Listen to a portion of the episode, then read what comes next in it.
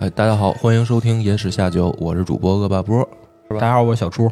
大家好，我是琪琪。然后今天我们要聊的这个是一本书啊，荆棘下咽的《孤鹤鸟之下》。嗯，哎，嗯，其实之前也讲过一些零星的这个荆棘下咽的故事，但是正式敢动他的一个完整著作，这还是第一次。嗯。嗯，主要是有琪琪来帮忙。对，主要是今天琪琪可以好好讲讲这个故事，因为《荆棘夏宴》的这本书是非常难拆的一本书，是的，就是 它是有点儿，就是在这个喜欢推理界的话，也是觉得说他的写作方式特别像一个论文似的的一种方式。嗯其实其实你来之前，我们已经简单聊过了一点儿，嗯就是说他这本书里经常会给你岔出去一些好像和推理没什么关系的东西。对，然后而且呢，这个大家总会觉得说读着读着就感觉这个他在说什么，他要干他要表达什么，跑题了跑题了，对然后一本正经的胡说八道。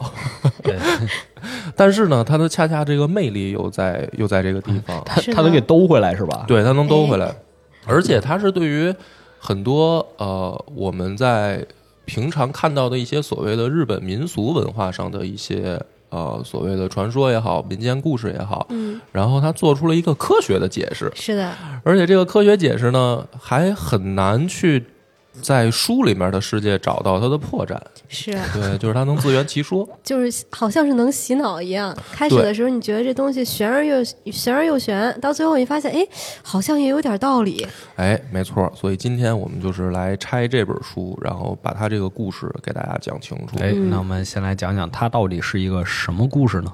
其实这个书名啊，就是谜底就在谜面上，哎还是这个么一个逻辑。孤鹤鸟是日本传说当中的一种妖怪。嗯。嗯啊，然后它来源于也是中国。嗯。到了日本以后呢，孤鹤鸟的形象嗯进行了一个改变，就是变成了一个呃产妇怨灵这样一种形象。是。的，嗯，就说这孤鹤鸟啊，特别像这《天龙八部》里边的叶二娘，呃偷到孩子是吧？到处呢，这个因为自己的这个生产不顺利，然后丧子，他去到抢处别人的孩子，对偷别人的孩子。嗯。呃，那么在其实古代来说，这个是一个非常恐怖的事儿。是的，嗯。对，就是说在嗯，不论哪个国家吧，古代对于生育率本来就是一个非常非常低的事儿。嗯呃很多生下来生生孩子是很危险的。对，生孩子是非常危险的。然后很多孩子可能生下来以后都会夭折，没办法健康长大。嗯那么在这个情况下，对于呃产妇本身就有一个非常不安的心理，就是就是她会怕自己的孩子被，很怕失去。很怕对失去孩子。所以在这个情况下，产生了一种妖怪形象，就是说，如果我的孩子不能成功的长大，嗯这里面有什么不确定性因素，对于未知的一种恐惧，可能就化成了孤鹤鸟这种妖怪的形象。他被孤鹤鸟盯上了，他对他是不是哎，，对，被妖怪盯上了，有一天会不会把我的孩子偷走？嗯。嗯，所以孤鹤鸟这个形象本身在日本里面是有一，就是在它的民俗呃文化里面会有一个比较具象化的一个符号性的形象。嗯，对。然后之前玩那个阴阳师那个游戏的时候，里面也有孤鹤鸟嘛，但是它好像和刚才波哥说这个形象也有一点出入。是，啊、就是它里面说的是这个孤鹤鸟其实它是很爱孩子的，嗯。只不过他要找那些被家里人虐待的孩子，嗯。然后把他们从这个父母手中给夺走，其实是要拯救他们，哦。但是他这个行为不被人理解，所以很多人就说他是想把孩子抢走。对，对。这个好像应该是不同形象的妖怪融合到一起了，成了这么一个嗯对。是的，另另类的故事。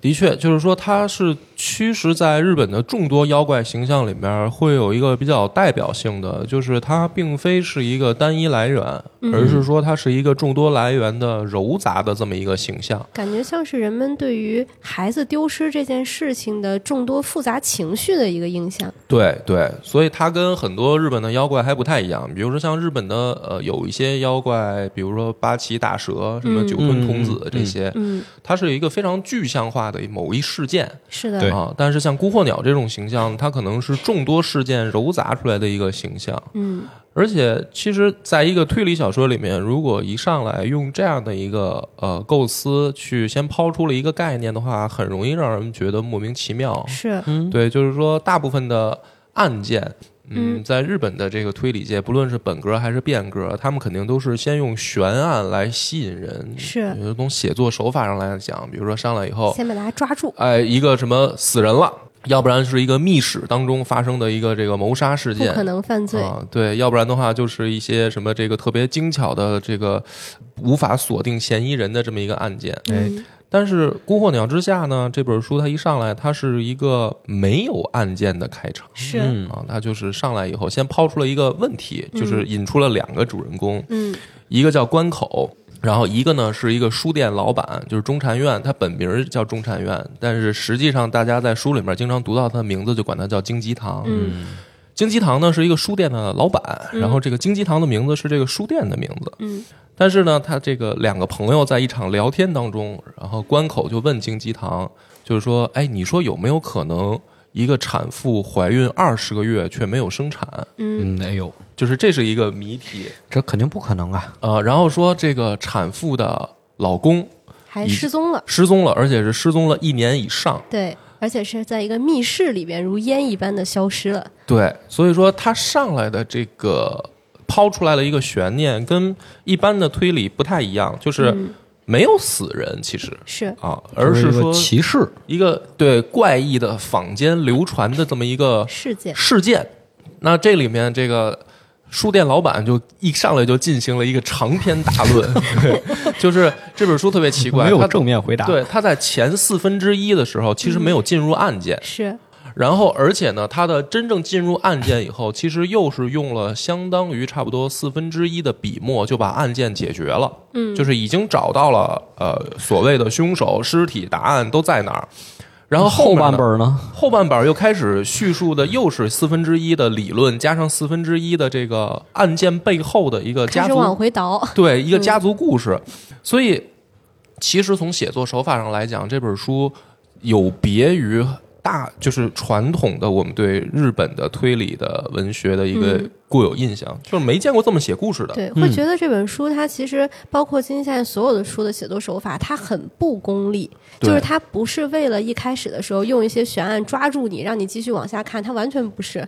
它的感觉就是他想到哪儿写到哪儿。对，但是真正读过以后呢，又会又会惊奇的发现，原来它每一个所谓的这个道理伏笔都是互相勾连的，嗯然后它每一个前面的长篇大论，它的论述其实都有它的非常。直接的目的就是是。关联到案子本身去，然后但是这么讲的话呢，大家有可能就更懵了，所以我们就可以用他的方式来现场来做做一个解构，哦。对吧？比如说，我们就来问小朱，哎，就是就我没看过，对，就是对你应该你应该是对这个故事本身没那么熟，嗯。所以我就来问你啊，就是说用金鸡堂的一个方式，他就是说，小朱，你能确定你的太爷爷是真实存在过的人吗？我确定不了啊，你见过他吗？没见过呀没见过你的太爷爷，我连我爷爷都没见过啊，对，OK，好，那么那你怎么能确定你的太爷爷是真实存在的人物呢？就是他真的来到过这个世界，就是怎么确定只件事？能从我父辈或者说从我祖辈的嘴里确定这件事儿。对，其实你也没见过你太爷爷，对你只是听说过有这么一个人，是但是在书里面呢，其实关口就非常呃用逻辑来来回答这个问题，说如果没有我的太爷爷，就没有我，嗯。就说我的存在就是证明他的存在，因为我是他的子孙，嗯，哦，对吧？就是说他是让我用一个很有道理逻辑让我让我想起了一个历史小笑话，嗯。就是说当时有人问这个波斯国王冈比西斯啊，这个国王问下面的这个臣子，嗯。说我跟这开国国王到底谁更伟大呀？啊，这个这个问题不好回答。对送命题。不太回答，不好回回答。然后下面有一个特聪明的臣子就说呀，说那肯定还是这个开国国王更伟大，嗯因为啊，他有一个您这么好的儿子。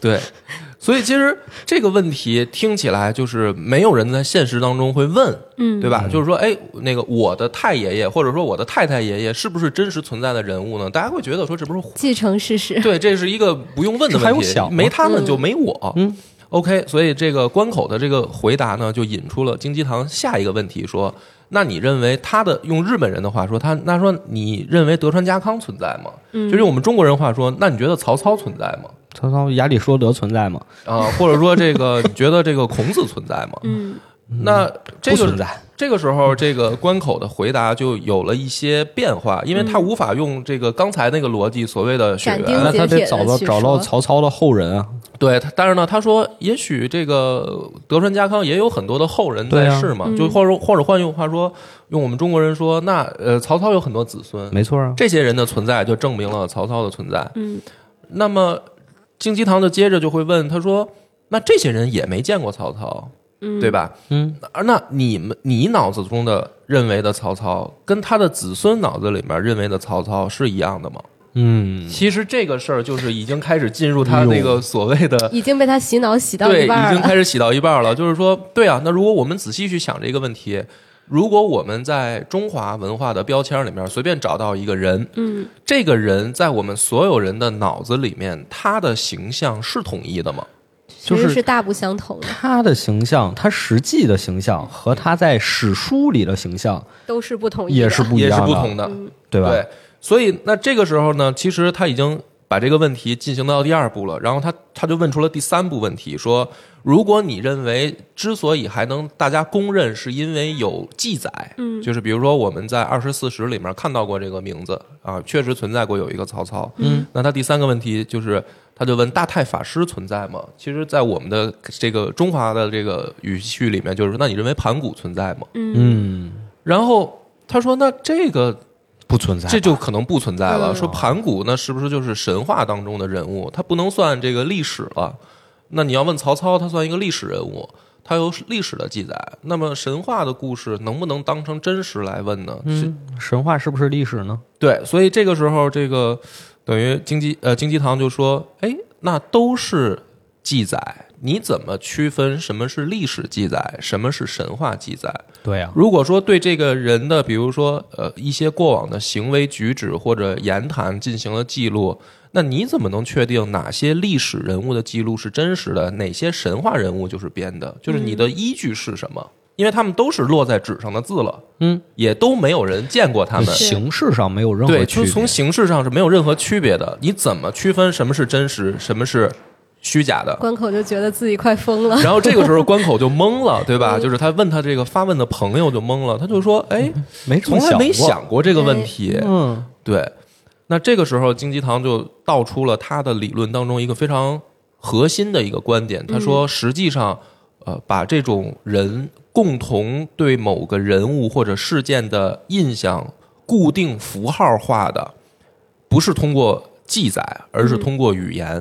就是说，我们在交往交流的过程当中的语言，实际上是形成了某种力量的。是的，当我们说到曹操，我们就会想起一个呃奸诈的枭雄，一个在乱世当中凭借自己的智慧然后崛起，并且统一北方的这样一个形象，嗯，对吧？那当我们去说到盘古，我们就会想到一个开天辟地的这么一个神话人物。嗯他说，这个东西之所以能够让大家在虽然各自成长环境、文化背景不同的情况下，形成一个共识，形成一个共识，其实靠的不是文字的记载，嗯而是靠的语言的传播。就是因为我们的语言是包含力量的，当我们说出某一个名词的时候，这种力量会作用到每一个人的身上。嗯哎，他说，所以呢，语言是具备力量的，每一个人的名字相当于咒语。比如说，今天我们讲小猪，就是哎你我就知道指的是我，知道是指的是你，但可能下面还坐着其他的小猪，他们就不知道了。他们就不知，他们肯定觉得你指的不是他们。对，嗯，呃，所以说金鸡堂就提出来说，所谓的法术，所谓的这个咒语，嗯，它实际上就是真实存在的，它并非是呃所谓的神话或者所谓的就是呃想象。呃，波哥说完这个话，我确实理解了，因为琪琪说。这个经济下宴是个博览群书，嗯有很多学科知识的人。其实这个在语言学上确实有这么一说，对，就是你说的话，它不光是文字，不光是记录下来某件事儿，它是能真的让你去，就是它是能让你去催生一种行动的。对，最简单就是关门，对吧？我就是简单两个字，你就会去把门关上。这就是一句话能让人去干一件事儿，嗯，他这话里面是有力量的。在日本，比如说他有的一些像是这个呃一些咒术啊什么的时候，他说语言是言灵，言灵。对没错，就是是这种就是这个力量的意思。他就认为语言是有力量的，所以其实这个故事解释到这儿的时候，金鸡堂他解释清楚了一件事儿，就是他在后面所有涉及到的妖怪话题，嗯，大家可以用科学的方法解释。是。就是他首先把这个东西就立住了，立在这儿。就是我们后面讨论的，不论有多么奇怪、多么魑魅魍魉的妖魔出现，其实只是因为我们看到的是表象，而不了解背后的背后的逻辑。嗯当你了解了背后的逻辑的时候，你就会发现，原来妖怪它是不是过如此。不过如此，它是可能存在于世界上的，只是因为大家不知道背后发生了什么。所以我们觉得这个，我们把它称之为妖怪。对，所以这个在写作上来说是一种非常高明的写法，就是它是实际上第一个把自己的整个的架构先用一个简单的问答，用人物之间的对话在故事之前就植入了读者的心中。对他先哎植入了你的一个潜意识里。其实琪琪之前讲这个，嗯这次我们这期节目的标题啊，也是在嗯讨论本格和变革嘛。所以琪琪之前讲说，这本书应该叫新本格。嗯，那新本格的特征就是里面会有神啊、怪啊这些东西。就是对，但是他又呃，但是他又给你解释，哎，对，就这些神啊怪，我觉得呀，会引起读者一点反感，就是我万一不相信你这个，嗯。那你整本书就垮掉了，是对。你这人就代入不进去这个故事。但是荆棘夏宴反而是他先给你解释，让你去相信这个东西。对，因为变革的话，如果说一个谜案最后变成了说鬼魂杀人，那不讲逻辑的话，你前面所有的推理实际上是支不住的。是那就是说，你其实不用再推理了。如果是真的世界上存在鬼，那一个鬼他就是可以忽然出现、忽然消失，他是他杀一个人什么都可以做得到。破坏了推理小说的这个公平性。其对实推理小说它本身是一种呃智商上面的博弈，它是一个智力游戏。作者和读者的较量，对它按理说至少应该是公平的，即使说你抛出一个在现实生活中不会出现的设定，那这个嗯。设定也应该是作呃作者和读者全部都理解的。嗯。那如果说你最后告诉我啊是鬼怪杀人，那我前面推的什么密室、什么不可能犯罪毫无意义。没错，嗯，所以新本格其实，呃，我觉得是荆棘下咽啊，它在整个推理小说其实开阔出来了一个新的很大的一个嗯。弹性空间，是的，就是让后来的很多作者对于新本格的创作重新审视或者定义，就是说我们如何。用一些大家原本觉得根本就不可能去参与到的领域，就是比如说妖怪也好、民俗也好、神话也好，这些东西，以其实听起来在原本的本格对跟本格推理是不沾边儿的。是的，甚至是相悖的东西。对。在一开始大家会觉得，但他的通过这个等于《孤鹤鸟》，因为这是他的处女作嘛，他通过这本书其实建立起来了一种非常呃可以说牛的存在，就是说大家可以去探索的空间更大了。包括对于比如说我们这个我们国家的文坛，那就是也是一个非常好的情况。嗯哼因为我们的民俗文学就更多了，嗯对吧？我们从《山海经》开始到后来的《聊斋》，里面有大量的其实是所谓的幻想也好，或者题材也好。那这些东西如果说能够既跟现实挂钩，用科学方式的解释，然后写出一个推理故事来，那这个对我们来说就是一个无穷无尽的对。就是无穷无尽的宝藏嘛。啊所以如果有听到的推理作家，可以参考一下。对，但对，所以说荆棘夏宴他在这个日本文坛的地位之所以能够一下通过这部处女作建立起来，我觉得它背后的逻辑在这儿，就是说它打通了一个新的道路，新的道路，然后扩宽了一个非常大的视野，让大家能够了解到说，哎，我们还可以这么去写东西。嗯嗯，但是呢，咱们讲这个故事不能光去吹捧，其实要破这个闷儿哈。嗯因为他刚才通过金鸡堂的这个描述，他向读者展示了什么是阴阳师，或者说法师是什么。法师是是其实就是自古以来传承的一些呃很难用话解释给当事人听的一些方式，或者叫秘传。就是像刚才那样，他解释什么叫咒语，你的名字就是咒语。法师的咒语其实它它的构成是一样的，嗯他用这种方式先解释了什么是阴阳师或者法师。但是实际上呢，这个读者在这个时候如果真的被带进去了以后，可能很难拔出来，所以我们要破这个闷儿啊。就是比如说他刚才说的这个理论里面，嗯，怎么界定呢？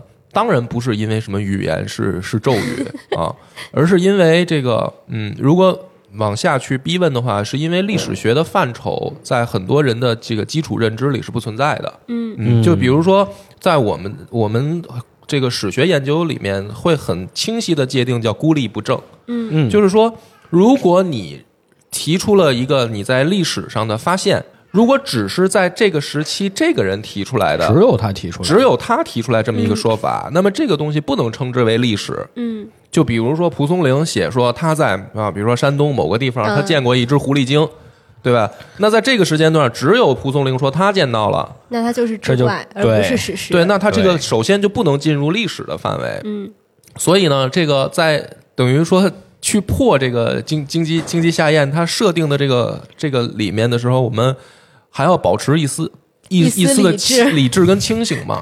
但是这个没完，就是说他这个是一上来的第一个给你植入后面还就会有潜意识更多的给你坑漏了一手。对，他就是先露了一手，就是说你读到这儿前四分之一的时候，很多人还是能保持理智的，就是说，哎，你扯不是很多人就把书合上，就不看了。对，就是说你扯你的蛋，但是呢，我先看你怎么去，我把这个先看你怎么继续往下编。继续编，所以他就真的涉及到这个案件里了嘛，嗯对吧？就是说他上来问那个问题，哎，你说有没有可能一终于回到了这个案件本身。说有一个故事呢呃，怀孕二十个月的孕妇还没有生产，嗯，然后这个有没有可能？嗯，然后金鸡堂呢，就其实用同样的方式，先跟关口说，首先你不要这么这个八卦啊，你不要这么长舌妇去，呀？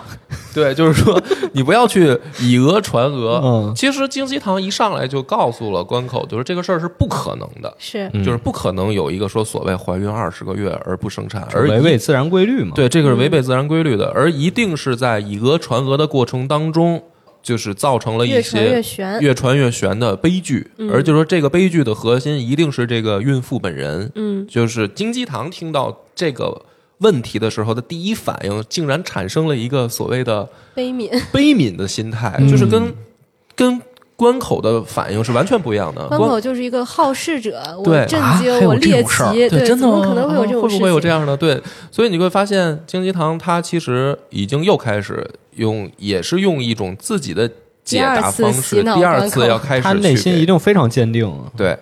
然后这个里面又有第三个人物特别有意思，就是？对这个呃那个贾木金，嗯呃李二郎，嗯，也就是说，这个《孤火鸟之下》这本书里面是有真正的侦探的，而且是哦真的有有特殊功能的，有超能力的侦探的，是有真正的孤火鸟呢。对，孤火鸟也是所谓的存在的，嗯就在这个故事里。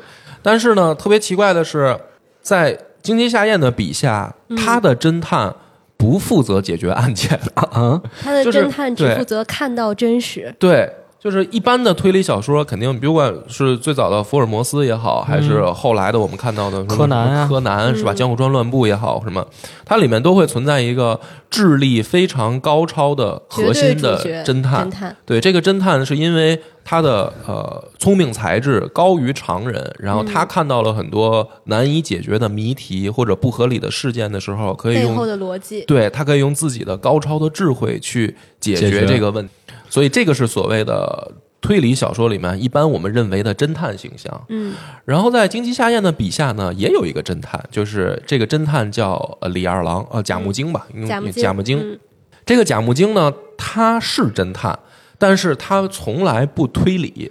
而且他还动不动就撂挑子。对 木木警官是吧？他不也有警察哦，还有警察。毛利小五郎对是吧？，警察也是负责去请这个贾木精也好，或者去请这个金鸡堂也好，就是说我们可能觉得这事儿解决不了了，然后你们过来大神这个对，亮一手。所以贾他木经的也确实会来，而且他还真的会亮这一手。但是他他真的会亮完这一手之后，呃，你就会觉得这个案件更加扑朔迷离了。对他的每一句话你都听不懂，但他每句话都是真实。对哎呦，这个贾木经来了来了以后去破这个案子，他去现场。看过，甚至他见了当事人一面以后，他就直接给出了答案。报警吧，啊，就说报警吧，这个事儿已经有人命了。然后这个，而且这些人现在都不说实话，他们都已经疯了。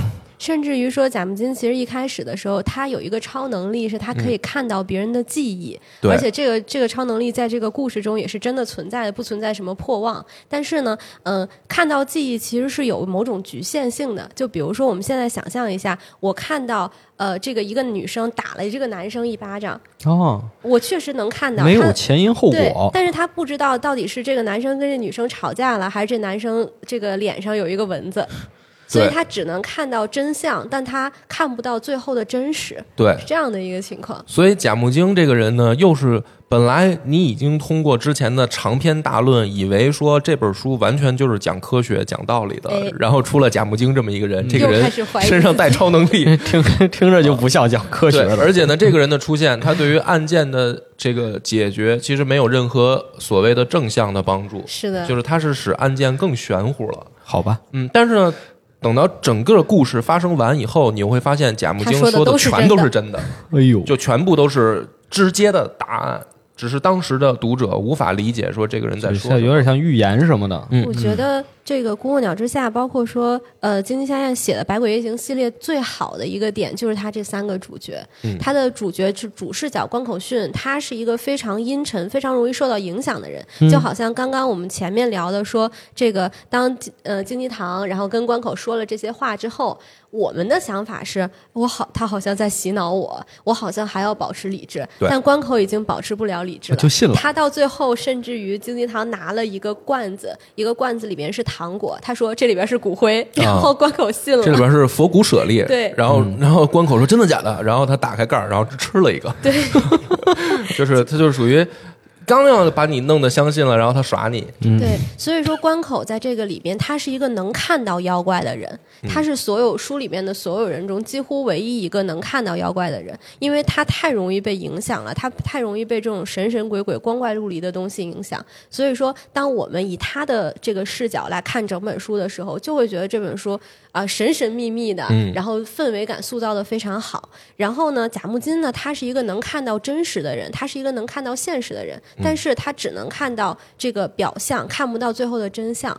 然后，而荆棘堂呢，它是可以综合着关口看到的表象和贾木金看到的真相，然后推出这个故事背后最本质的真相的人。所以，我觉得这三个呃人物设置的特别好，是因对，因为它是三个视角非常完满的去整个让大家这个故事呈现在所有人面前。嗯，所以真正要说到这个案子了，就是其实三个人用三个视角去看到了同一个案子。这个案子其实本质就是一个怀孕了二十个月的孕妇和她消失了超过一年的老公。嗯，这件案子对这个家庭造成了一个非常样的毁灭性的打击？非常毁灭性的打击。就是孕妇最后也是死掉了。这个孕妇是肯定要出大问题的。你想，一个怀孕二十个月没法生的人弹一，样。嗯，对，所以这个家这个家族吧，已经进入了一个就是危险倒计嗯崩溃倒计时崩溃倒计时。而在这个情况下，找到了这三个人，然后这三个人的反应，第一个人的反应就是贾木金李二郎，就是侦探。侦探看到以后就说：“报警吧，这事儿不用什么可解决了，这帮人都疯了，就走了。”哦，然后呢，关口呢是热心肠，就说：“哎，这个贾木精怎么能这么混蛋？就不管了，不行，我得管还。有一个美女姐姐啊，她让我救救她。对，而且这个家族里面有我这个就是看到就就想帮助的女性。然后呢，他又没办法解决，他就把金鸡堂找来了。对啊，就是金鸡堂又再次登场，然后金鸡堂呢就用了。就在开始现场驱魔做法，是的就是开始搞阴阳术，然后呢，所有的人都震惊了，就是不知道金鸡堂在搞什么。而实际上这件事儿，它这个真正的案子，我们就要解释一下这个家族的成员，嗯才能讲说金鸡堂在现场开始用阴阳术做法，他到底要搞发什么？生了些什么发生了什么？就这个家族呢，最核心的是这个孕妇，这个孕妇叫耿耿子子啊，这个家族的名字都姓久远寺，嗯，然后孕妇叫久远寺耿子，她有个姐姐她，还有一个姐姐叫久远寺良子嗯啊。然后这个两个人的关系是真的是亲生姐妹，嗯。而且呢，久远寺良子是来报案的人，哦，就是这个家里面出了这样一个事件，姐姐报案哎，，妹夫丢了，妹妹怀孕二十个月无法生产这件事儿，在家族的其他成员里面都希望隐瞒，不希望外界知道，嗯。而只有姐姐就是良子跑出来想找人帮忙报案，因为他想解决这件事，他想解。决这个事儿，他想救妹妹明白了。啊。然后这两个人先解释清楚了，那么。呃，丢的一个人就是所谓的妹夫，嗯就是真正耿子的老公，呃叫藤野木朗哦，叫藤木，嗯，叫藤木，就是简称吧。就哎啊、我们就不说全名了。嗯藤木这个人呢，是一个入赘的女婿是，倒插门，啊。久远四家呢，本身是一个开医院的大家族，嗯就是本身是有产业的，个妇产科医对院，，世代经营。然后呢，藤木是倒插门进入的这个久远寺家族，嗯来作为医生的嗯身份出现。这里有有两个非常奇怪的点啊。第一个点呢，就是其实藤木他家很有钱，而且呢，他是一个医生，他自己的医术也非常的高超。按理说，一般情况下，这种家境他不需要倒插门，对啊但是不知道为什么，他携着自己巨额的家产，并且呢，而且还曾经去德国留学过，对然后还经历了战争，九死一生的回到了这个日本，然后非常坚定的要娶庚子。对，就可能非得真爱吧？啊、就是真爱，就是真爱，没错，就是因为年轻的时候见过妻子，对他然后一见钟情，一见钟情，于是当时就想求婚，但是被这个老岳父拒绝。对，老岳父说：“你现在一个小学一个学生，你凭什么就要娶我们家的千金呀、嗯你一定得拿到医师执照，你一定要出去游学。”然后他把所有的这些全部都应下来，也全部都成功了。最后带着功成名就的回来，然后决定入赘，然后去娶到庚子。对，所以说哦听起来是不是一个非常励志的爱情故事？听听起来觉得这岳父为什么不提一些他根本实现不了的条件？我当时其实他的岳父提这个，就以为他实现不了，对，哦就就是是想拒绝他。其实是想拒绝他的。但是当他真的把这一切都做到了，去去国外留学，然后回来，并且真的拿到医师资格岳父觉得也行了岳父对，就那还能怎样？还挺欣赏他的。就就欣赏他了。但是呢，这个就引出了又又一个人物，就是我老说错名字的这个内藤，就是他们家本来有一个准备好的上门女婿，哦哎。这个人叫内藤，就是两个这个老老夫老妻本来已经给闺女选定了一个乘龙快婿，然后而这个乘龙快婿呢是一个不太争气的人，哦。就是老想考医师执照，老考不下对来。就是因为他们家本身是开医院的，所以我们家生了两个闺女，得有人继承这个医院，嗯那我肯定得将来找一女婿。而姐姐呢，这个身体梁子的身体不好，她就是她可能无法进行生不了孩子，生孩子这样高强度需要消耗体力的事儿，就天、先天的身体就弱，嗯所以只有妹妹能嫁人。所以本来呢，就给妹妹选了一个乘龙快婿，就是这个内藤。嗯但这个内藤本身自己不争气，他就考不下来医师资格，嗯，所以一直呢就在他们家住着，就这么边住边考边等，就是啥时候您考下来了，啥时候就娶妹妹？你再娶这个妹妹。就在这个期间，这个藤木先学有所成回来了，所以就相当于某种意义上的鸠占鹊巢。捷足捷足登先登了。对于这个内藤来说，就是啊，我这个存在的意义是什么？哎 那你没考下来吗？对他，但是对，就像你说的，他自己又很无奈，就说：“那你怪谁呢？谁让对你人家给你不努力机会了呀对，你不本来你是那排在第一对呀第一位的嘛。那这个这一辈儿的年轻人就解释清楚了，就这四个关键人物嘛，一对姐妹，嗯，然后一对丈夫。了的。对一个正经的丈夫和一备选丈夫和一不正经丈夫，嗯。四个人。那当然还有呢，就是这个久远寺家的这个老夫老妻，嗯。就是真正的这个院长和院长太太，嗯。嗯，就不说名字了，就用代号吧。嗯。啊，这两个人，这对父母呢，呃，也是属于性格截然相反。是。首先呢，这个院长他也是秉持着一个说这个事儿根本就不可能有什么呃所谓的超自然现象发生，嗯这个本身就不合逻辑啊，而且这个人应该就是出事儿了。他就说我这个女婿不是消失了，就是出事儿了。嗯但是说你要说具体问这个院长说，那您的依据是什么？或者说你有什么线索可提供？院长就是大手一挥，就是说我也不知道，我也不知道，我也不不关心啊，不在乎，反正我就知道不可能有超自然现象。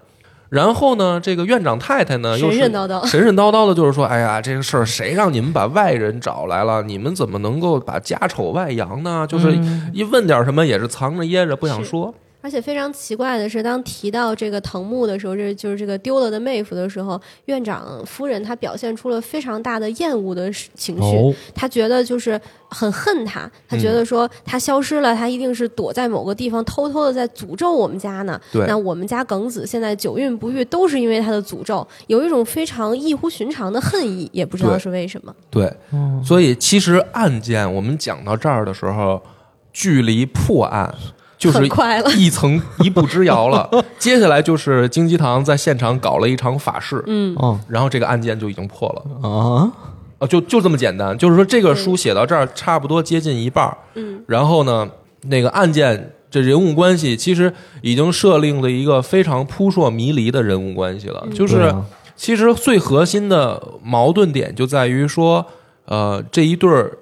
呃，不能说叫这一对儿吧，就是这个夫妻之间到底有什么矛盾，以至于如此努力的一个老公，为了要娶这个妻子，不惜入赘，不惜把自己所有的家产带入这个家族，却进来之后遭到了这个岳父岳母的如此的不在乎以及嫌弃？对，然后还有一个这样了备胎在那儿就耿耿于怀的一种啊状态。我的推测是备胎干的。对，因为他们也去，其实现后来也有现场调查嘛，就是所谓的采访每一个人，嗯。就是说你们对于这个夫妻就或者消失的这个呃老公怎么看？嗯，基本上哦、当时当时内藤还提了一个特别离谱的说法，啊。就是当时内藤整个人神神叨叨的，呃，这个院长夫人啊，觉得说这个木朗呢，他藤野木朗啊，他是在进行诅咒，而内藤觉得他在制造人造人，对他觉得他在偷偷的制造人造人，戏真多对，觉得这个人他是一个科学疯子，对，就是感觉像那个弗兰肯斯坦的就都要来了，说这个人是一个科学怪人儿。嗯而且而且还有另外一个非常奇怪的点啊，就是耿子的一个态度。因为按理说，你说一个呃长相非常帅气的一个呃多金温和的一个人，啊为了入赘要娶你，他们两个的婚后生活应该是非常快乐的。是啊，但是事实上呢，当呃金金堂他们来进行调查的时候，却发现他们两个其实婚后经常吵架，甚至于是处在一个一点就着的一个状态。耿子呢，更是在他不仅是久孕不育，而且他当时在病床上已经是接近崩溃的一个状态了。随便跟他说任何一句话，他可能就会突然间变成像野兽一样，然后有的时候哭，有的时候笑。尤其是啊，当这个之所以为什么当时这个经济堂也好，然后还有关口也好，他们都想去管这个案子，其实是因为他们都认识失踪的这个妹夫，失踪的这个妹夫其实是他们俩同级的学长。而且甚至于呢，当时当这个藤木他对于这个呃久远四家的女儿一见钟情的时候，他还委托我们的主角关口去送过一封情书。嗯，所以呢，关口当时当他第一次看到这个怀孕的梗子的时候，他就问了一句：“他说，哎，您在多少年前有没有收到过一封情书啊？”但是这句话就成了开关。听到这句话之后的梗子虽然非常虚弱，直接就从床上就蹦起来了，就拽着那。拽着这个关口的手，就是非常崩溃的喊：“为什么所有人都说有这么一封书、一封情书，我根本就没有他根本没见到。他根本没见到。其实到这儿的时候，读者看到这儿应该已经猜到了蛛丝马迹，就是呃，导致藤木要娶良子的一个嗯最关、呃娶耿子的一个最关键的呃一一个曾经吧，一个瞬间，就是因为他的一见钟情。嗯，那么随着他的在年轻学生时代的一见钟情，他当时必然是送了一封情书去给一个定情信物，一个定情哎对一个定情信物但是对面没收到，对，但是对面没收到。那得这回信不是耿子亲自写的。对，所以说这个里面其实，呃，大家已经带着这个半猜到，就不用读者去揭晓的时候，嗯我们看到这儿就会猜到说，那肯定是这个妹妹当时就没接到这封情书，嗯，而这封情书确实是送出去了，但是姐姐收到了，那就是姐姐收到了。但是很奇怪的是，如果正常情况下，嗯我作为姐姐，我收到了这样的一封情书，说哦，那我呃是错了，我要把它转交给妹妹。但是为什么这封信最后还是没有到妹妹的手上？对，这个就是案件的谜题就扩宽了，从夫妻矛盾又扩宽出了一个可姐能姐的问题隐藏的姐妹矛盾嘛。嗯，但是这个时候呢，并没有揭晓答案，而只是说了这样一件事儿。而且这件事儿里面最关键的人就是这个，其实送情书的呢，还不是本尊，嗯就是妹夫当年他又害羞，托了他朋友他托了朋友去送这封情书，朋友也不认识。这个朋友也不知道谁是姐姐，谁是妹妹。嗯，所以这个朋友就是我们这次非常热心的关口同学，嗯就是上来传八卦的这个人。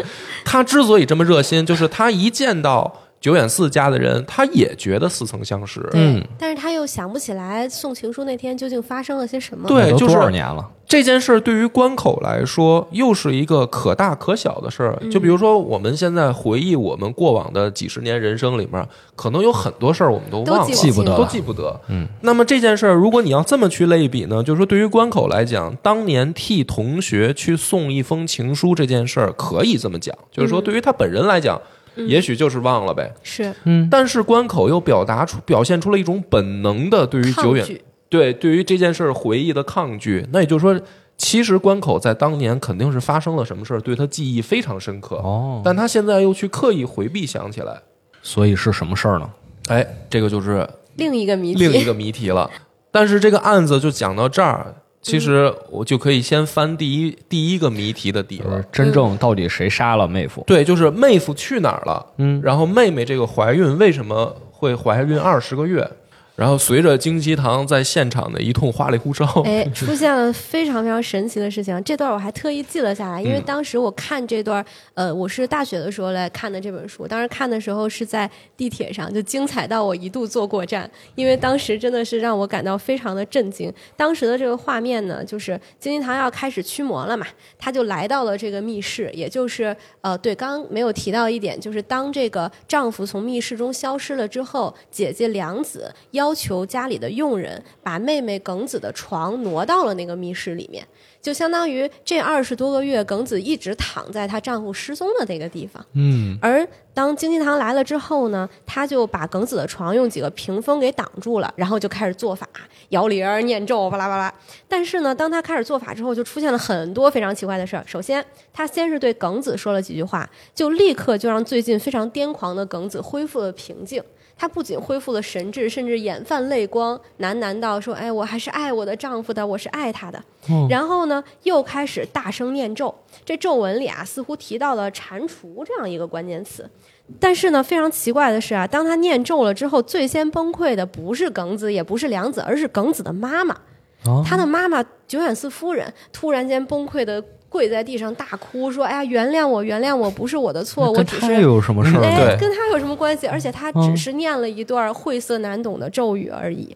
然后呢，下一秒钟又一个人崩溃了，崩溃的变成了刚刚说的那个备用丈夫内藤。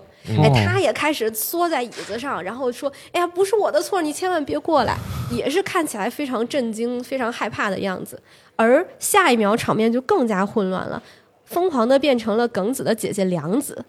她在这之前出现的形象一直都是一个看起来非常温和，而且甚至是他们家最有理智的一个人。嗯，嗯，但是呢，她突然间像野兽一样，就是翻起白眼儿，然后对着所有人嘶吼说：“快把我的孩子还回来！你们都是杀人犯！”啊甚至于扑向内藤，差点把内藤撕掉。嗯，这个时候啊，所有人现场一片混乱啊。京崎堂呢是所有人中唯一不混乱的一个，他他非常干的吗？哎，对他非常淡定的走到了梁子的身边，小声的说了一句什么，大家都没听清。但是呢，梁子突然又平静下来了，嗯一下就平静下来，并且露出了非常耐人寻味的温柔的一个表情。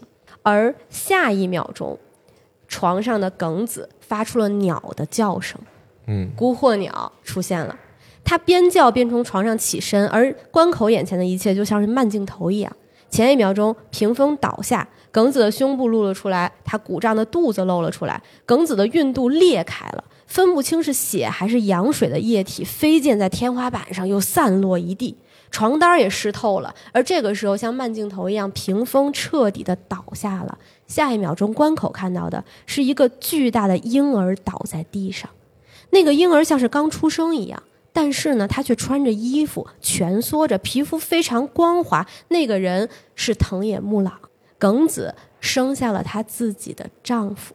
就是在现场的所有人看到这个做法的现场，他们的第一视角下是这样一个状况，所以我现在已经很困惑了，这到底是更加困惑真的还是假的呢？真的是真的，真的是就是现场他们看到的是真实的情况。哦，真实的情况，用我们现在抛开文学性的这种描述，用这个大白话来回述一下场景，就是金鸡堂变成了一个法师，嗯。他在现场呢念咒语做法，然后随着他的咒语开始这个念诵，现场的每一个人都都出现了精神不正常的状态，从这个。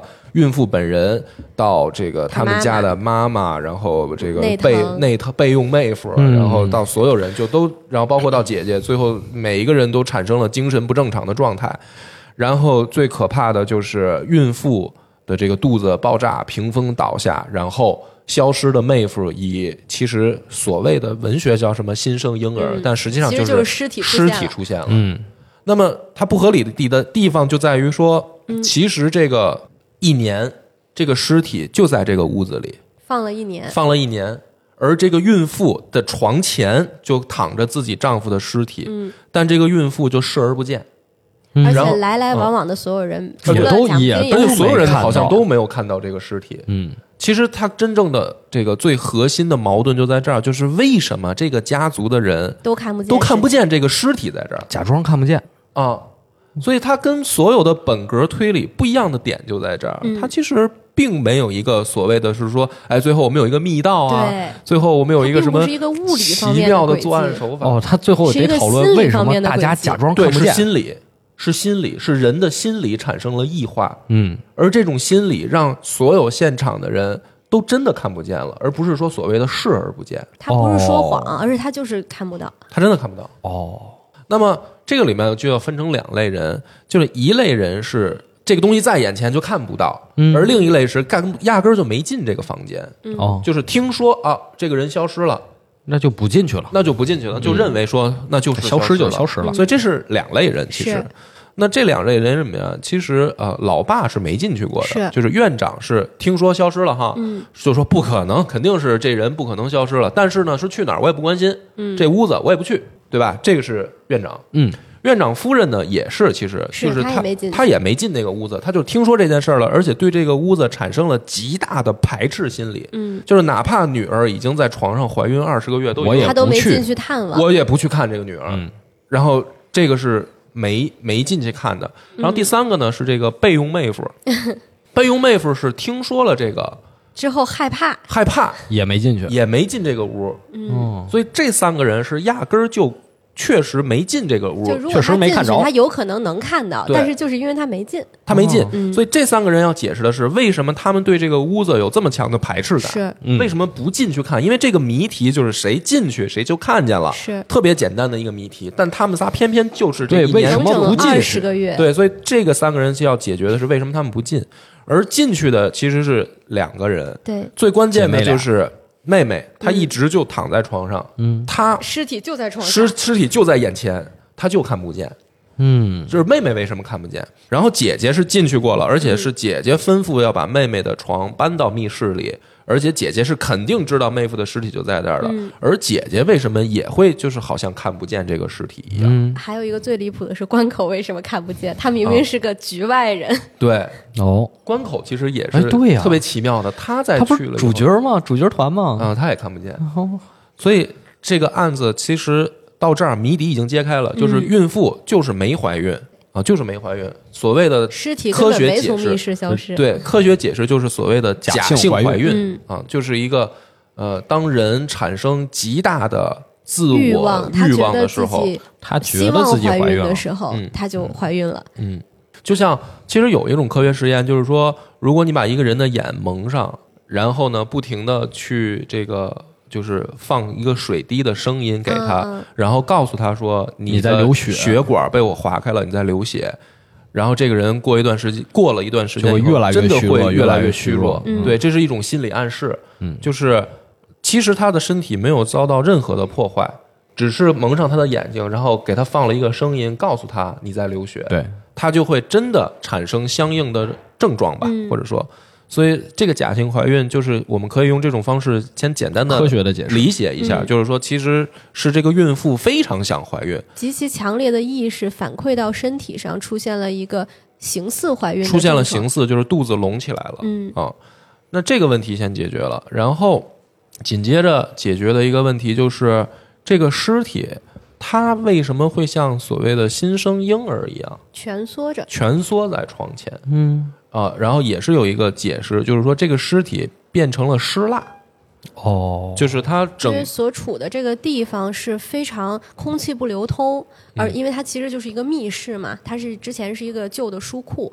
而且这个地方非常的冷，而且其实呢，呃，关于这个的解释，其实在这本书的前面也有一些铺垫，他讲的说，因为这个藤木他是一个医生，他之前有养了很多小白鼠去做实验，但是事实上，当经济堂他们第一次去看这个小白鼠的时候，就发现这个小白鼠也都死的栩栩如生的，虽然说像标本一样对，但像标本，其实就是因为他们这个久远寺医院它的这个地处的这个环境又冷又湿，所以说呢，呃，造就了这个湿蜡形成的条件，所以呢，才能让这个藤木的尸体看起来也是栩栩如生。对，嗯也就是说，如果尸体不是变成湿蜡，按照正常情况下，过了一年，尸体应该会腐败变烂了呀质，对啊它起码会出味儿。那这样的话，也不可能造成说大家都不知道这个是。尸体靠近了。就知道了。所以说这也是一个巧合，就是尸体它形制变了，变成尸蜡了，嗯。而这个环境又恰恰是一个能产生尸蜡的环境，嗯。所以真的就是也没有从气味上让别人引起觉得说奇怪引起注意引起嗯。注意，所以整个案子到这儿其实已经解解开了。了，嗯。啊，那么紧着补了一小段，就是金鸡堂呢，通过这个法术做完了以后，先解答了一下眼前的事儿，就是嗯，实际上丈夫死就是妹妹干的。嗯啊，他先解释到这儿，就是说为什么看不见呢？嗯是因为妹妹杀人了以后拒绝眼前的事实，嗯就是当你杀了一个人以后，你在心里面极其的排斥这个事儿，嗯就是说我没杀人，然后他就真的把自己把自己骗了。哦就是人当精神产到产生到极度的紧张和崩溃的时候，是会产生一种就是心理还有状态，给自己一个合理性，自己的合理性，就是就说我丈夫失，踪了，你的大脑为了保护你的心灵，嗯，然后才继续这样。但是这个时候呢，其实我们听到这儿啊，我们会觉得说，包括呃读者也会觉得，哎，我好像明白了，那凶手就是妹妹嘛。嗯但是这个时候呢，法医所带来的一个尸检结果，又给了这个故事一个新的反转。啊法医他去呃调查了之后呢，发现首先木朗没错，他就是在失踪当天就死掉的。但是非常诡异的是，他的死因其实不是腹部的刀伤，对。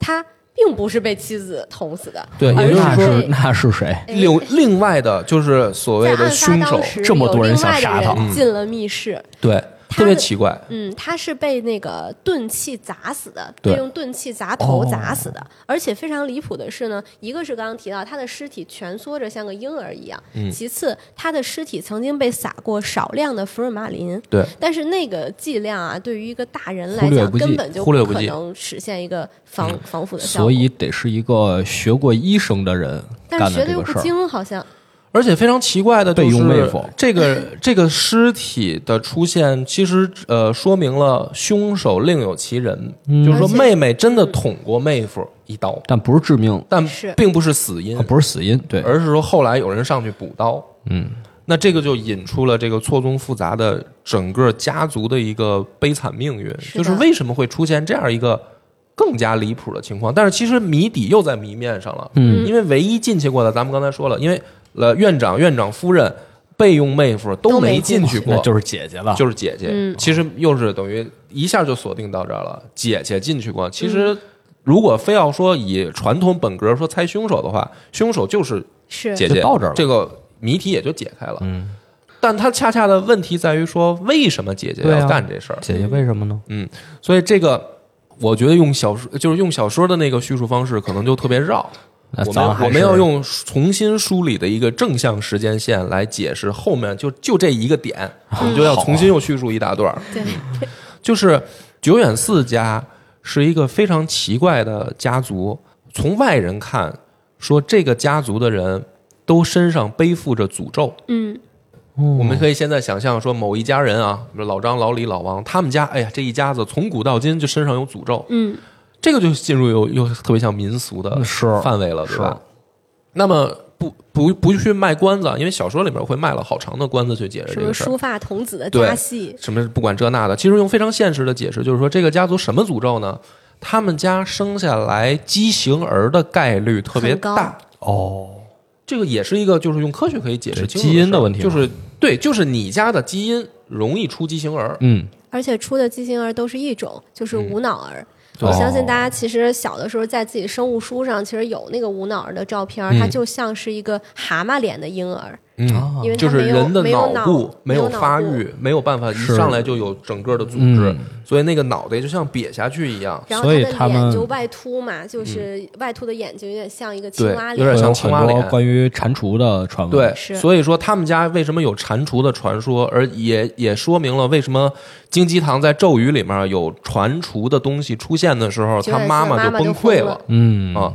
这个悲惨的家族他们自身家族基因有问题，容易生下畸形儿，会导致出了一个更加异化的情况，更加就是疯狂的一个更加疯狂的一个传统，就是他家认为这样的孩子出现是必须要对是诅咒，是必须要消灭的。嗯，所以消灭的方法就是用呃缠着经文的石头生去把生砸死。去把新生的孩子砸死。嗯。但是其实呢，从科学上角度来讲，这这样的孩子是无法活下来的，啊，对啊，嗯。就本来也会死。嗯，但是呢，这就是进入了一个所谓的，你是把它讲成民俗文化也好，还是所谓的妖怪的来源也好，就是人在古代，就是各个民族都一样，嗯在面对到自己无法去左右抗争的事儿的时候，却偏偏想用一种人类主动的方式，还是想做些什么。嗯，比如说呃天灾，嗯比如说不下雨，嗯，那人可能就会去杀几个人。对，不，这个就更野蛮啊。但是也确实是所谓的献祭嘛，嗯就是我求雨献祭。然后或者比如说这个天天降天雷，着了一场大火，那我们也会可能说是去呃祭拜一去祭拜上苍。没错，然后或者说打仗之前，明明一个就是没有人能告诉你结果的事儿，嗯我们却却要问老天爷卜占卜，对吧？就是当人类在古代的时候，总会产生一种情况，我们无法左右一件事儿的时候，总是想诉诸于某种形式感，去尽量再做一些挽救的可能。而且由于呃，其实时间推的越古代，这些形式就会越血腥。对，就比如说我们刚说占卜，杀几个乌龟，啊 对吧？我们说那还有好杀人的呢杀杀几个奴隶对，其实就是包括九眼四家，他这个用石头去杀死婴儿，也是一个从远古就从他们流家的流传下来的非常血腥的一个对仪式。所以呃，从他们家自己的这种。仪式感上来讲，他们会认为说是我们主动的减除掉了不良的这个诅诅咒，嗯，就是我通过把婴儿砸死，我是主动的做了一些努力的，嗯，就形成了这样一个传统。而这一代真正的呃，就是说这个家族在这件案子里面的悲剧，其实发生的第一第一当事人是这个院长夫人，院长夫人就是她在年轻的时候怀孕生下了一个畸形儿，嗯，然后他的妈妈。他的妈妈用了家族传统的方式把这个孩畸形儿处理掉了。处理掉了。嗯，然后在这个院长夫人第一次怀孕的时候，她精神崩溃了，嗯。她接受不了生下的畸形儿被这么处理掉，所以她第一次发疯。抢走了别人的她孩子，他们家是开妇产医院的，嗯，所以她就去产房抱了别人的孩子跑，哦，就是这个母亲崩溃了。啊，他当时处在一种失去理智的状态，就是我一定要生一个孩子，他一定要找到自己的孩子，一定要有一个孩子但其实这是不可能的嘛。他。以为那个是他的孩子，嗯。可能在他精神恍惚的期间，其实就像是一个九远寺之家的孤惑鸟出现了。对，嗯。其实九远寺家跟孤惑鸟这个妖怪的形象就紧紧的绑定在一起，就是从古到今都会有这种非常悲惨的传传承。嗯，那他这次的发疯导致了一个情况是什么呢？他被抱走那个孩子的母亲，嗯因为这件事儿也丧生了，就是失去孩子以后，本身身体又虚弱。我迷迷糊糊的，我一醒孩子没了，而且那个时候呢，这个医院为了把这件事情压下来嘛，他就只能跟这个母亲说，你生下的孩子是一个死胎。但是对于那个母亲来讲，我呃过鬼门过鬼门关，我九死一生生下的孩子，你告诉我孩子没了，所以他就非常崩溃。我记得是自杀还是，其实总之他就是去就是世死了，对。嗯嗯，然后这个死导致的是这个院长夫人后来恢复理智了，她知道了事情的来龙去脉以后，她就产生了内疚心理，就是说，哎呀，我其实害死别人了，而抱走的那个孩子就是这个备用妹夫。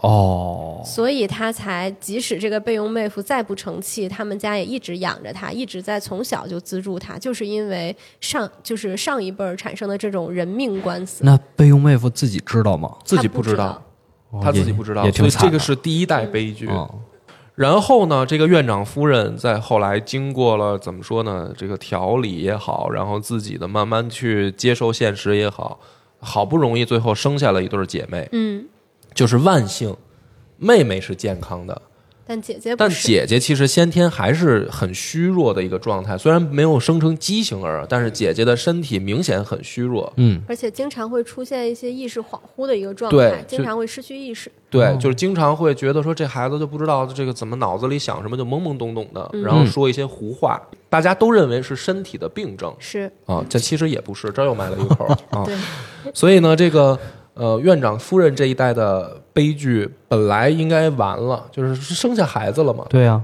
但是随着这个孩子的长大，院长夫人的这个心里又产生了另一个隐隐的担忧，就是我的孩子能不能生下健康的孩子？那是。因为这个是一个家族遗传病，对，所以最担心的事儿还是就是按照我的这个时间顺序来讲嘛，最担心的事儿就发生了。嗯，他有一天发现姐姐怀孕了。嗯，而且是未婚先孕，就是已经出现了这样的情况，而姐姐怀孕生下的孩子又是畸形儿，就和他母亲把他的孩子用石头砸死，他就想起了这个家族传统，历史重演了。历史就重演了，就是院长夫人又像自己当年这个呃怎么说呢那样去把这个婴儿处理理掉了掉了，而处理掉的时候，他比他做了更加过分的一件事儿事，是什么呢？他把这个孩子处理掉的孩子泡到福尔马林里面，就放在姐姐的病床旁边并，且把姐姐绑在病床上。他这个原因其实为什么？他也有道理啊，他是因为他没有想到，就是姐姐其实相比于他的母亲来讲，是一个精神更加纤细的孩子。所以说，当他就是他的孩子在他面前被打死了之后，他也陷入了疯狂，他也开始不断的从医院里面去抱孩子，去抱别的孩子。对，嗯那这个事情一个、两个、三个，应该一一共出现了三次。在这样的情况下，医院实在压制不下来了，那这个母亲她就只能把她的女儿绑在了这个这床上个床上，然后呢，把这个婴儿泡在福尔马林里，放到她床前。她其实想说的是，你看看你的孩子已经死了，不要再去抱别的孩子了。对，是正是因为他年轻的时候做过类似疯狂的事儿，导致别的孕妇死亡，嗯所以这个母亲才会做出这么极端的阻止他的女儿，阻止他的女儿再造成更可怕的后果。这也很极端呀。对这个很他以为自己是在解决问题，但他没有想到他的这种行为直接相当于，我觉得他某种意义上是杀死了他的女儿。其实是他女儿的一个人，是把他女儿的另一个人格逼出来了。嗯啊，因为这这里面还有更复杂的内在的心理活动，就是他其实也要传达给他女儿另外一个信息：本身你的身体不适合生育，嗯，那你却偏偏惩罚。对你要这么去做，那么本身活该不是那叫活该，而是说要告诉你一个现啊！实，就是你你不能生孩子，不你不要嗯生，你的嗯身体不适合。另一个也，而且还有一个是所谓的道德伦理上，就是你没结婚。哦，就是从双重的，本身你的身体就不能生孩子，然后你从社会关系上来讲，你也不是一个该生孩子的。然后姐姐就接受了这种说法。然后这个姐姐实际上在当时就是产生人格分裂了，嗯，就是你想一个人，一个孕妇，然后她被绑在床上，然后眼前放着自己的这个孩子的标本，嗯这个人其实就疯了，姐姐当时原本已经有两个人格了，嗯一个人格就是他表层的这个良子的人格，另外一个人格呢，就是他和这个孩子的父亲。当他和这个孩子的父亲坠入爱河的一瞬间，他产生了一个叫精子的人格。这个人格呢，就是因为他这个母亲放婴儿的这个行为崩溃了。这个人这个人格相当于就是濒临消散，但是偶尔还会出现。但是在这样的情况下，如果再他再继续被绑在这儿，继续这样下去，这个人就会死掉，因为他没有他的心灵已经破碎掉了。这个就回到了开始的时候，就是金鸡堂在可能前十页就讲的那个问题，就是大脑和心灵的关系。你的大脑为了拯救你的心灵，创造出了一个新的人格。那这个时候，姐姐就想啊，我怎么样才能呃获得自由呢？我怎么样才能完成母亲的期待呢？完成的方法就是我变成母亲。对于是他就产生了新的人格，这个人格叫久远就叫寺之母。对，就是其实解释起来好像挺费解，还是嗯大白话解释就是说多重人格的这种症状一旦出现，它不可能是两个，嗯嗯，哦，就是大部分的世界上现在发现的多重人格的案例，都是他不止两个人格，他每经历一次刺激，每经历对，在他成长环境里面，只要有刺激，他就会多分裂出来一个。这么复杂吗？对，所以首首先，他为什么这个姐姐有三个人格？这个事儿其实也是可以用科学来解释的。是的啊，就是因为他他其实从小到大经历过多次的刺激，而他上一次的刺激现在还没说到。我觉得我们先按时间顺序捋，对，还有一个坑，还有另外一个坑。然后到这个时候，他产生的这个母亲的人格，是因为他现在要自救，嗯，就是说我怎么才能恢复自由？我怎么才能像正常人一样再再去行动？就造出一个正常的人格。我要向母亲，我要完全接受母亲的所谓的那套行为逻辑，嗯，然后他就产生了母亲的这个人格，嗯，他就变成了，其实他才是真正的孤火鸟，是嗯，就是九眼寺家的孤火鸟。这个妖怪到底是谁？其实是这个姐姐，然后他的这一代的悲剧就结束了，嗯，而他的这个悲剧在这儿又埋下了另一个隐患，就是说，刚才我们讲的是他的第三人格产生，嗯，那他第二人格是怎么产生的？啊，是什么呀？第二人格，第二人格是这样，就是他在从小到大的哦过程，从小的精神分裂的人格。他对他很早就开始出现第二人格了。哦，他从小到大的精神里面有两个对于他的童年有最重要的创伤的事儿，嗯一个是他本身身体不健康嘛，嗯。所以呢他在长大的过程当中被保护的很好，嗯，但是保护的很好，其实家贼难防，呃是一种是保护，但一种其实也是一种限限制。嗯。就是他本身就不自由，嗯。他其实很渴望跟外界的接触。嗯。就是你想，一个孩子的天性本来应该是到处疯跑疯玩去闹，但却偏偏以保护的名义像坐牢一样天天在家里。在。家里，对，所以本身这个事儿对于他来说，其实某种意义上也是一个伤害。是，而第二个刺激点就在于说，他们家不是妇产医院吗？他们家有一个医生，这个医生也是给他们自己家族的人当家庭医生的这样一个存在。而这个医生非常可怕，他是一个恋童癖。哎呦，而从小到大，这个医生利用一些致幻药剂，嗯就是其实是给孩子下药，嗯已经多次给这个姐姐进行不良侵犯的这样的而且。因为姐姐她从小就经常精神恍惚，所以当她意识到，哎，我突然想不起来我昨天到底经历了什么的时候，家人也不会觉得奇怪，她自己也不会觉得奇怪，她自己没有记忆，但是实际是被人下药了，。对但是她的身体其实在连续不断的受到侵害，而这些侵害让她的。身体产生了一个隐藏着的更黑暗的第二人格的一个灵魂，对但是这个灵魂它没有出口。嗯那个时候，其实那段时间，我觉得姐姐她整个人就处在一种非常混沌的，她有一个第二人格，但这个嗯第二人格还没有名字，还没有名字，直到那封信。直到有一天，这一家的人都出去旅游了。嗯，然后，但是呢，因为姐姐身体不好，不能带姐姐去旅游，就把姐姐留在家里了，哦，看家。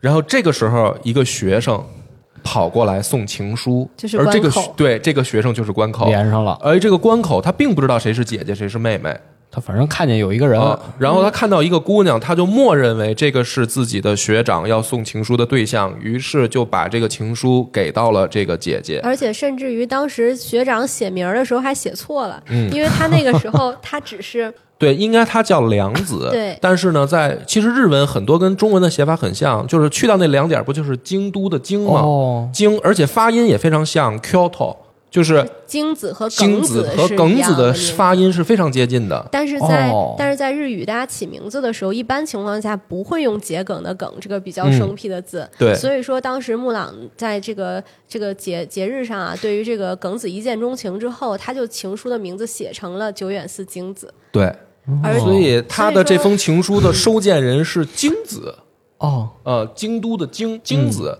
而这个姐姐当时本身就处在一个其实精神状态不稳定的情况下，即将分裂出第二人格。当看到这个情书的收件人的时候，一瞬间她分裂出了第二人格，就是精子我是精子，哦，就是一个不存在的人格出现了。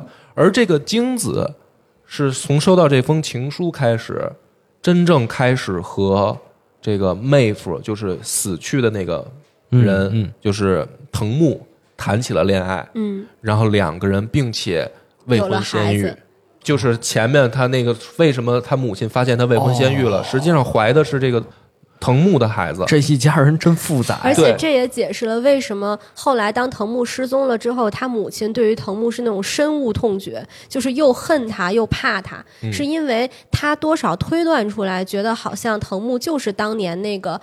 姐姐的这然个后姐姐意外怀孕了，嗯。对，所以他觉得藤木来家里，他仔细想，哎，我好像想明白了，这个藤木来家里就是为了报复我们家的，嗯，所以他才会因为这个母亲的错误预判其对，实，所以他才会因为这个原因根本不进那个密室。对，而刚才这个说第二人格产生，然后跟藤木谈恋爱、未婚先孕，然后到后面那个悲剧发生，产生第三人格，姐姐的事儿就交代清楚了。嗯，对于藤木来讲，又是另外一个视角。嗯，藤木一直以为自己当年生孩子交往的那个对象是耿子。子，他一直不知道那个是姐姐。哎呦，所以他在外面，就是他去提亲，然后去外面留学，然后做出的所有的努力，回来其实是为了娶当年那个自己辜负了的人。嗯。但是他以为那个是妹妹，认错，了，他认错了，哦。因为那个是他小时候发生的事儿。当他去游历，住这个去外面学习，很多年过去了，因为这个姐妹肯定从相貌上在至少有一轻的时候。个人叫耿子，对吧？嗯他一嗯。说出这个这个声音来，这个音儿来，然后那个那个他爸爸说：“哦，那就是妹妹。对，因为爸爸就会先天的认为说姐姐不可能谈恋爱，是，嗯嗯。对，所以藤木其实也是搞了一个巨大的误会，所以他之所以这么努力，而且带着自己的家产也要入赘，他是因为他觉得亏欠了这个姑娘，嗯而其实他不知道这个妹妹压根儿就没跟他谈过恋爱，就不认识他。而所以这件事情对于妹妹来讲是一个非常残忍的事情。她原本是一个很活泼开朗的一个小女孩，其实呢，当时藤木说要娶她的时候，我觉得她也是很开心，她也是爱上了他的。对，但是结果你想象一下，就是你老公每天跟你说。咱们之前可有个孩子，嗯。哎，我之前给你给你借的那个情书，你有没有收到？对。他根本没听说过，啥都他完全不知道。道，对，而且而且更离谱的事情对是，我来讲这个吧，嗯这个女生不太方便讲，就是藤木，他特别希望和这个 这个就是他印象当中的妹妹嗯。啊再有一个孩子。因为当年的孩子不是死了吗？是啊他特别想再有一个孩子，但是在他游学德国的时候，去过战场的时候，他受了一个导致他无法生育的伤。哦，他的生殖系统被战场破坏了，他没有办法再让这个用正常的方式让、让这个妻子怀孕，所以在这个情况下，他产生了非常两个可可怕以及异化的结果。一方面，他无法跟自己的老婆正常的行夫妻之事，嗯。他无法过正常的夫妻生活。另一方面，他又非常想要孩子，于是他利用自己是学医的这个途径，他想我可不可能人工受孕？哦，那么这个事儿如果在现在来讲的话，其实是一个大家也觉得能接受。很能接受，可能能所以有人会认为他在研究人造人，人对，但是在那个年代，确实也是人造人。因为很早的年代，大家会觉得说他在做人体实验，嗯。他在搞人造人，大家不是不是理解为人工受孕这件事儿。嗯而藤木最可怕的是，他并不认为自己的老婆不是不能理解这个不能事儿。理解事儿，他认为的是他老婆也很急于要孩子，也在努力。就是当年我们两个有过一个孩子，但是那个孩子死了，但是他不知道现在的老婆根本根本就不没认识他，啊。根本就没有当年那段记忆。所以，当他老婆去因为自己没有办法跟他过正常夫妻生活，开始抱怨的时候，他会错误的以为我老婆是不是在提醒我，赶紧快点生孩子啊？所以对他们俩每次一吵架，藤木就我现在就回去做实验。对。这就非常可怕。就对于这个妹妹这个耿子来说，就是我他妈嫁了一神经病，哦她没法用正常人的办法沟通。嗯，她为什么要跟我结因为？你俩就是这叫跨服对话呀，你，俩就不在一个频率上。就是你前面表现的跟你后面的表现完全是无法用逻辑勾连。你前面宁愿去留学，去把家产都也要娶我，也要娶我，你这么嗯爱我，结果你真正娶了我以后，你不碰我根本就，嗯而且我只要一跟你说这方面的事儿，你就去搞科学实验，你到底是什么意思？他就去实验室加班。对，所以这个妹妹就产生了更可怕的一个报复心理，他他就觉得啊，嗯。你你不行是吧？那我找别的男的。他就找到了备用妹夫。哎呦，就是疼内疼，这个医生在家这个家过得也够憋屈的，是啊是就啊是也不知道自己的亲生母亲啊其实死在这个医院了，然后也不知道自己为什么要在这儿，然后想考医师资格又考不上，天天跟个大白痴一样在这儿混吃等死，然后突然这个时候妹妹找到自己，哎，说想试一试。嗯。一开始还偷偷摸摸，但后来后这个来就更加离谱。这个妹妹发现说，其实老公已经感觉到我在我在出轨做这个，事儿了。却完全不生气。甚至于呢，她老公碰到内藤了之后，还会跟她说：“哎呦加油你辛苦了，啊，你辛苦了，我知道你很着急，别着急，啊我也在努力。就非常莫名其妙你妙。先别急，让让我先急。就是正牌老公去跟奸夫说对不起，辛苦了。啊，就是这个妹妹就更加的无法理解了，说这个这个是什么情况？这不该出现在他身上的这种情这对于绪，那他得解释啊他怎么侮辱？他是不是在羞辱我？哦，就是两个人完全无法理，是不都不能叫不能理不能沟通了，就是完全无法试图理解对都不是一个方。物种了，对，就感觉哦这人根本就无法。法，就不不是同一个物种。对是，然后就产生了最可怕的那一幕，就是也就是木朗失踪的那天晚上，当天晚上到底发生了什么？嗯，案发当天是，就是藤木他觉得自己的实验即将成功，嗯，就是所谓的人工受孕这个研究，他觉得已经快找到了这个门突破了，口了。突破口了，他觉得即将成功了，他特别他欢天喜地的、嗯破天荒的，比平时早了点回去。对。哦，他就特别想把这个喜讯赶紧告诉自己的老婆，说你不用再跟别人努力了，哎我们有自己的办法了。结果正好去就撞到了正在出轨那可的不是嘛老婆。然后呢，藤木当时的就是心里是又开始道歉，又开始道歉，说：“哎，你说别忙活了，哎，这今儿今儿提不好意思，提前到这儿吧啊，这个我我有事儿要说，那个是吧？内藤老弟，你先这个你们继续，你们继续，你先啊不是你先出去一下或者怎么着？就是我们这边行了，我啊我明白了。对然后就说：“老婆，老婆，你以后也不用这么着急了，我已经找到办法了。然后内藤就很害怕，内藤就很因为他是奸夫啊，不会要把我做掉吧？他是抓了一现场，对吧？哦然后他就很很很理亏的，他就准备跑嘛。然后但是妹妹耿子的这个精神状态就更加不稳定了，嗯，就是啥意思？你这回就是撞见了，然后本来被发现了，啊对她来说就是一个羞耻的、恼羞成怒的一个状态。但是呢，她的丈夫说的这些话又没有一句人话，对根本不明白她在说什么。其实，甚至于我觉得耿子她一直是爱着木朗的，其实是想有一个正常关系的。所以说她的心情就是又羞又气又痛苦，更扭曲了最后就变成了疯狂。疯狂，于是她就开始先是疯狂的拿东西往老公的身上砸，嗯，然后最后开始攻击老公。然后这个时候呢，藤木也会觉得说：“哎呦，我操，今天交流不了了，我得撤，我先退退回实验室吧。哦。所以在退回去之前，她手边有什么东西都往自己老公身上扔，对。然后等这个耿子意识到的时候，她手里已经拿了一把刀，已经拿了一把把刀了就刺到了丈夫而刺之前，其实还有一个最关键的一句话，这个藤木说：“快点回到原来那个正常美好的你吧。就是又是提到了多年之前的那个印象。但这个事情妹妹根本没有，但这个妹妹就说到现在她来说是导火索。你说的到底是还他妈跟我说什么呀？这胡话我不知道你在说所以一刀捅出去哦然后这个妹夫退回这个实验室，把门关上，然后这个妹妹自己也陷入了恐惧。我我是不是捅了他一刀？嗯，他不会死了吧？这个事儿如果揭开，就整个的这个我的婚姻生活原来是一场闹剧，就是我老我老公死在我偷情的现场，是然后我还把老公杀了，就是所有的这个事儿都一股脑的涌出来的时候，妹妹也产生了自我心理防御机制，嗯，就是把这件事情忘记。我没有杀他，我没有捅他那一刀，他一定不会死的，他只是在密室里消失了，他走了。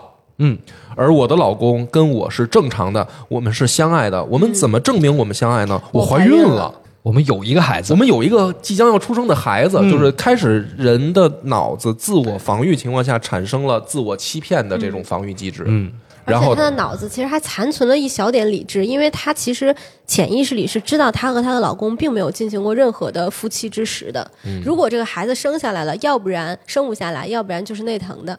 对所以说，他潜意识里面最大的愿望就是希望自己永远永远怀着孕。，就是又保证我我们有一个证据能证明证明我们是我跟我老公是正常的，但是这孩子不能生下来，生下来，因为根本生不下来，因为生下来就是悲惨的结果嘛，嗯。对吧？要不然生不下来，要不然的话生下来是那个人的。嗯嗯。所以二十个月怀孕是自己一直在脑子里面自我欺骗，而这个时候就是最后的这个谜底揭哎这开了。个凶手是怎么杀的人呢？嗯，其实那天晚上，姐姐本身就在实验室实验室，嗯，她其实听到外面它是，在边上的储藏室。对她在边上的储藏室，那个储藏室，就是我我我插一句啊，嗯就是好你说插一句，那个她为什么成为是密室？就是那个呃那呃这个藤木他消失的这个密室一共有两个门，一个门呢连着的就是他和耿子的这个卧室，嗯另外一个门呢其实就是当年那个经常伤害姐姐的那个医生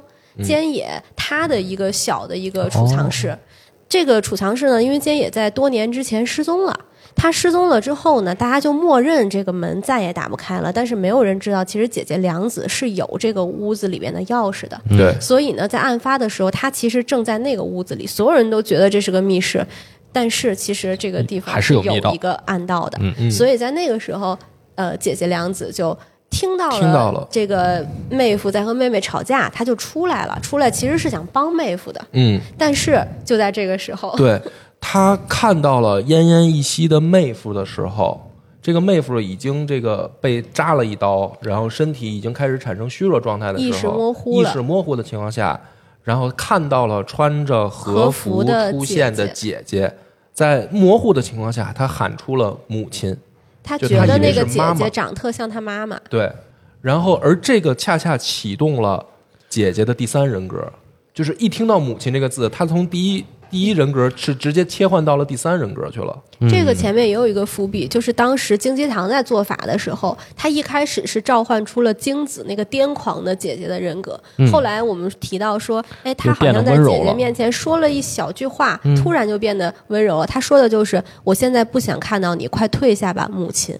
嗯，”所以“母亲”这个词就是人格切换的扳机。对，就像一个密密语一样，或者说一个你如果这么理解，你突然理解说为什么金基堂说语言是有力量的，是咒语，嗯，他会的确在于这种提醒情况下人，想起某些事情。就是用“母亲”这样一个词一说出来，竟然打开了另一个人的另一个人格，就像一个咒语一样。嗯，所以他你就发现他前面那些所谓的一本正经的胡说八道，原来是有铺垫的。对，然后到这儿的时候呢，母亲的人格一旦出现，他就会执行久远寺家的传统。就是在这个时候，在母亲人格的呃看起来，就在他的眼中，因为穆朗他整个人就是蜷缩在地，他就是一个巨大的婴儿。所以他又而久远寺之母对石头把他见到婴儿砸死对石头砸死。因为他的这个第三人格是完全幻想出来的一个没有接受过现实社会道德嗯。所去建构的这样的一个人格，只有他家族留下的对传承他只有他想象当中所谓的那种家族仪式，所以这个人本身这个人格也是不正常的，他无法用正常人的逻辑去行为的，他只是说在家族的仪式上，如果看到像婴儿的人，我就要砸死。明白了。就母亲的人格就是这样的一个人格，他不正常，嗯，所以他看到一个倒地蜷缩在一蜷缩成一团的这个妹夫的时候，他认为这个是一个巨大的婴儿，对，因为他觉得自己母亲砸死自己的孩子就不正常。对，嗯然后他就把这个那个内藤不是他把藤木就给砸死了。然后当他切换回正常人格的时候，他又不记得这件事儿。嗯，而且因为在长时间的他自己的这些失去记忆啊，各种各样的情况下。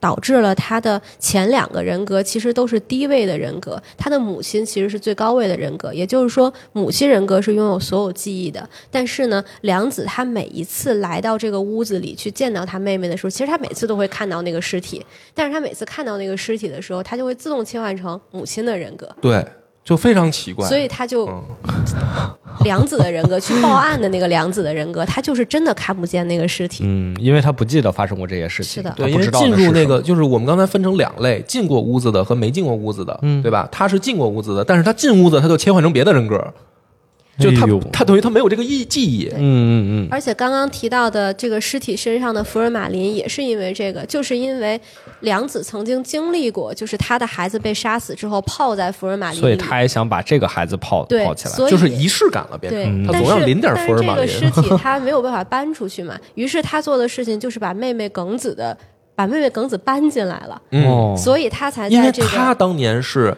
被母亲绑在床上，旁边放着标本，嗯，所以他认为母亲人格的正常逻辑该这么应该是让人看着死者，哦，所以他就干了最疯狂的一件事，就是把妹妹的床搬到妹夫的尸体眼前。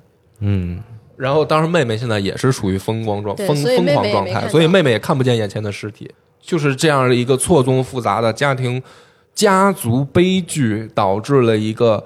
最后，其实又回到书的开头，一个轻飘飘的一个坊间八卦。你相信一个孕妇能怀孕二十个月吗？嗯就变成了开头那样。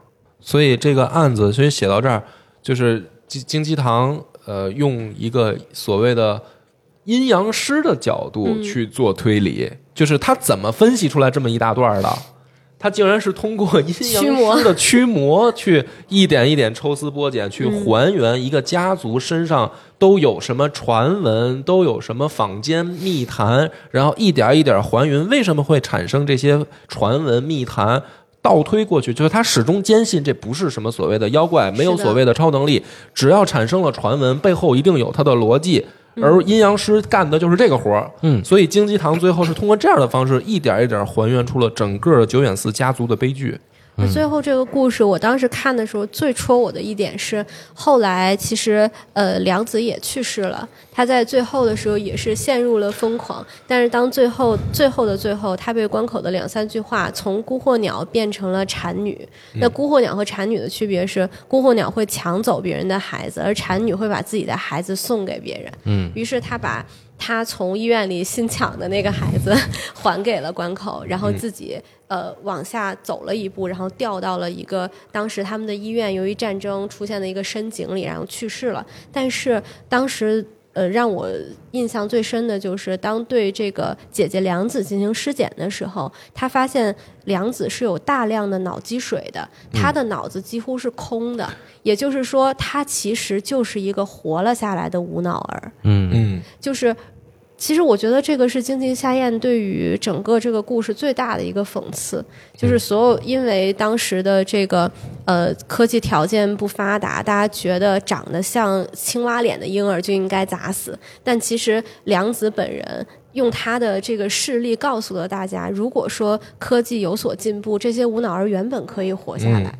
对，也就是说，所谓的家族诅咒，只是因为科学一没有认知到足够的地步导致的悲剧，悲剧就是人类历史上的悲剧。嗯啊，而其实刚才琪琪说的这一点，我觉得跟我的触动也比较像吧。嗯而我的触动在另外一点，嗯就是我反过头来去看，说孤惑鸟这种妖怪到底存不存在？嗯原来是存在的嘛，嗯就是说。如果你看从哪个角度来说，就是当整个家族的这个悲剧描述清楚，然后逻辑都勾连上以后，你会发现这个家族就是孤火鸟这个妖怪它诞生的之家之家，它的源泉。嗯所以就是说，呃，所谓的妖怪有没有可能产生？可能最后落到这句话，就是必须要听完整个一段故事。嗯如果一上来就说妖怪就是人心的异化，大家会觉得哈切，谁不知道啊？所有人都所有人都这么说，对。但是反而是整个故事踏踏实实看完以后，你会发现还是回到那个原点了，就是妖怪是存在的，就是异化的人。嗯而这个人的异化会诞生于怎么说呢？就是呃，不同的文化场景里会产生不同的异化。嗯就是说，人的传承是要靠一些文化的传承的，嗯然后形成不同的大到民族性格，小到家族性格。如果没有这个东西，就会回到开头说，你怎么能够认定？呃，你的太爷爷是存在的，你怎么能够认定什么是神话，什么是历史？